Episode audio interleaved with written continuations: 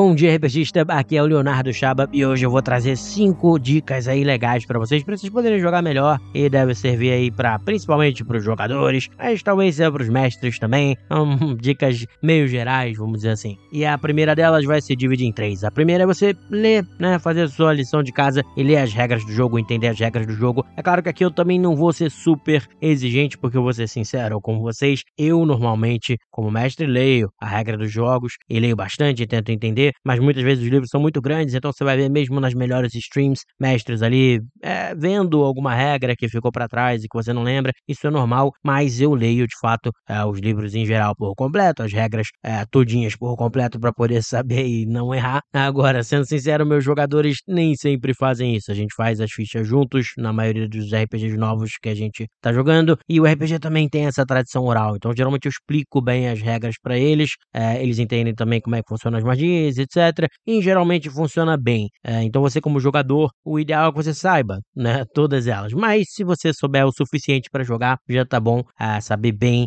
elas já tá bom. Então, não sei se precisa ser tão exigente assim, mas saber pelo menos é, com bastante profundidade as regras, especialmente é, talvez regras caseiras ou coisas que tenham sido definidas ali pelo grupo. Mas é claro, saibam que o ideal é que vocês saibam bem e que tenham lido tudinho. Agora a gente sabe que o mundo não funciona em condições ideais aí de, de temperatura e pressão, como diria na física, mas enfim. Só que essa primeira dica se divide em mais coisas aqui. Que a segunda coisa dessa primeira dica de você fazer isso seu dever de casa é você você entender bem o mundo em que você tá, o ambiente, qual é a proposta do jogo. Então, prestar atenção quando a galera tá decidindo qual é a proposta. Vai ser um RPG mais mortal, menos mortal, qual é a ideia de se jogar e etc. Se você puder ler o livro, exatamente também para saber qual é a ambientação, porque muitos livros têm a ambientação dentro do livro. E aí você tá, por exemplo, exemplo de Reinos de Ferro, que tem muitas coisas bem legal, a parte inicial do livro que vai te explicar um monte de coisa que você vai poder saber e é legal. E tem muitos outros que tem essa ambientação, então se tiver você lê, se não, o mestre vai estar tá passando provavelmente provavelmente uh, essas informações. Então, ler para aprender, para saber, para você poder se situar legal, é legal, legal. Só que o mais importante dessa primeira dica, na verdade, é você é, saber profundamente, entender profundamente, com, com a maior profundidade que você puder, embora você vá descobrir isso ao longo do jogo também,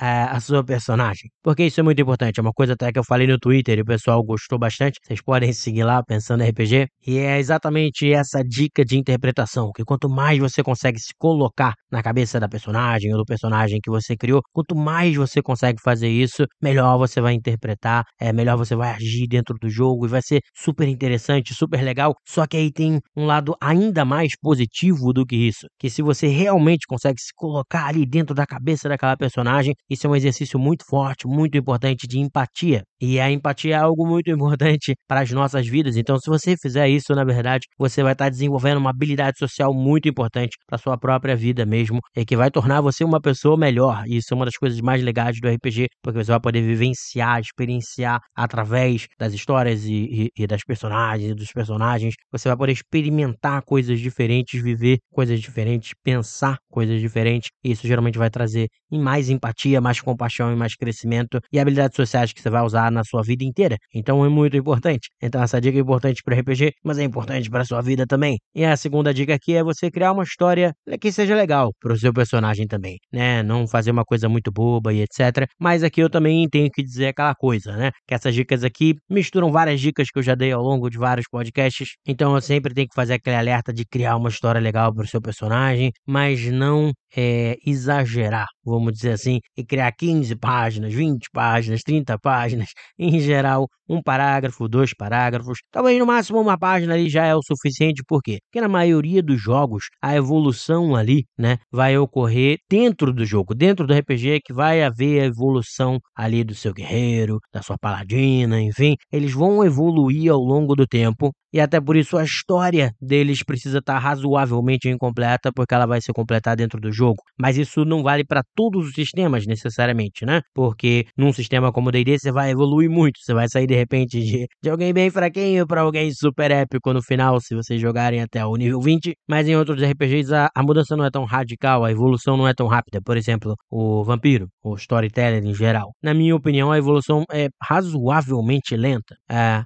Então significa que o seu vampiro lá que você criou, ele pode estar tá já mais pronto, ele pode já ter passado por mais coisas na vida dele. E o próprio sistema, o livro, se você for ler, como seguindo a primeira regra, aponta basicamente para isso, porque pede para dizer por que, que o seu vampiro ali foi abraçado, qual foi o motivo, é quem era o mentor, por que que, por que que fez, já que tem vários jogos políticos, etc. Então quer dizer, você tem um vampiro que teve uma vida inteira como humano antes, então isso já já traz uma história bem grande e já tem uma boa história depois também, como vampiro. E aí isso vai ser representado pela ficha que você vai criar que não evolui tão rápido assim. Então pode a história, na minha opinião, num jogo como vampiro já tende, né, a ser mais complexa a história que você vai criar e pode ser um pouco maior. Mas mesmo assim, por favor, né, gente, não vamos escrever um livro, mas cria um, uma história legal que vai ser legal. E a terceira dica aqui, como eu falei, né, é um resumo de muitas coisas que eu já disse antes, que é você interagir com outros jogadores. Isso é uma coisa que muito pouca gente faz. Na maioria dos RPGs, o pessoal fica conversando com o mestre, com os NPCs do mestre, ou só conversa entre o grupo na hora de decidir um plano, de decidir o que, que vai fazer, como é que vai agir. Você vai ver, verificar se tem armadilha ou não, quem vai atacar e coisas assim. É, qual o plano para poder invadir tal lugar. Então discute-se planos, é, discute-se estratégias, mas raramente para ali numa fogueira. Você para numa fogueira, senta e conversa com alguém, ou puxa uma conversa, ou mesmo no meio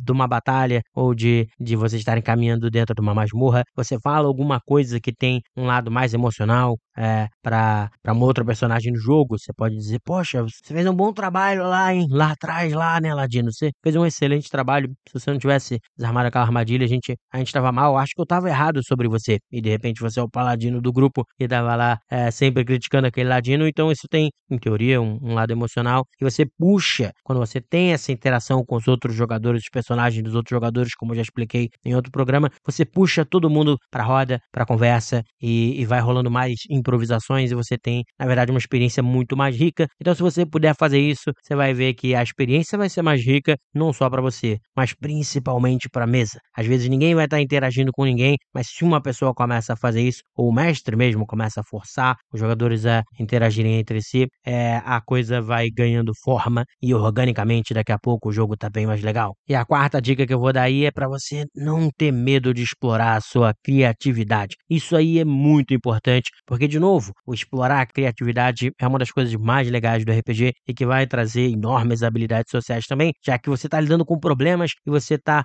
buscando soluções para resolver aqueles problemas. Isso é uma coisa que a gente vai fazer na nossa vida o tempo inteiro. Então, de novo, é o RPG ajudando você na sua vida, mas dentro do jogo, usa mesmo, explora essa criatividade, busca soluções interessantes, faz coisas diferentes mesmo, procura por soluções diferentes, às vezes para os conflitos, é, ou simplesmente seja criativo de outras formas. Isso é muito legal e não, tem, não tenha medo de fazer isso, mesmo que possa dar em, em problema. Às vezes você vai tentar ser criativo lá e aí vai gerar um TPK, né? O Total Party Kill, vai morrer todo mundo, culpa sua. É, mas não precisa ter medo disso, porque se você estiver jogando com pessoas verdadeiramente legais, ninguém deveria ficar realmente revoltado se você cometeu algum erro que prejudicou o pessoal. Faz parte do jogo, até porque pode, em vez de gerar a morte de todo mundo, gerar só um outro problema. E aí o grupo vai ter que lidar com aquele problema, e aquele problema gera uma nova trama, e a coisa vai ficando ainda mais legal ainda maior e na verdade um erro seu porque você tentou ser criativo e fez besteira, ah, gera uma coisa legal. Mas mesmo que gere essa morte, o ideal é que você tenha um grupo de pessoas legais o suficiente que entendam que é um jogo e todo mundo vai falar: pô, não acredito, caraca, seu maldito, você matou o meu anão que já tava rico, que tinha acabado de pegar um tesouro gigante, você vai lá e mata ele, e aí vocês vão lembrar disso aí daqui a 10 anos e tudo mais, mas como algo legal, rindo disso, né? Então, é, não tenha medo de explorar a criatividade, que isso é muito importante para tornar o RPG mais divertido e é muito importante também para nossa vida. Então, aproveitem o RPG para treinar a, a, criatividade de vocês. E a quinta dica que eu daria aí é exatamente falando da, da, da, quarta: é você manter o senso de humor. Se alguém do seu grupo tentar ser criativo ou fizer uma besteira muito grande e matar todo mundo, não sai xingando, leva de boa, porque é um jogo, é um jogo, RPG é um jogo, é para ser divertido. Então é aquilo, não tenha medo aí de se divertir com a galera, não tenha medo de ser criativo, como eu falei, e tente ser também também tente ter compaixão e empatia, né? Voltando para a primeira dica, com a galera que ainda tá aprendendo a jogar, que tá tendo alguma dificuldade, ou que fez alguma besteira, ou que tá ali meio travado na interpretação. Você pode ajudar essa pessoa a destravar usando a dica 3 que eu falei aí. Então, é, tenha esse senso de humor, esse prazer de jogar, esse prazer de ajudar as pessoas, esse prazer de construir junto com a galera que tá com você uma história legal, que essa é a ideia, né? RPG é muito bonito por isso, por dar essa capacidade dessa criação coletiva. Então, aproveita o máximo isso, que é muito importante. É essa mensagem que eu queria passar para vocês aí. É, e vamos tentar fazer aí o podcast de segunda a sexta, vamos ver se eu vou conseguir. E espero que tenham gostado desse episódio. E até amanhã, se tudo der certo. Grande abraço, pessoal.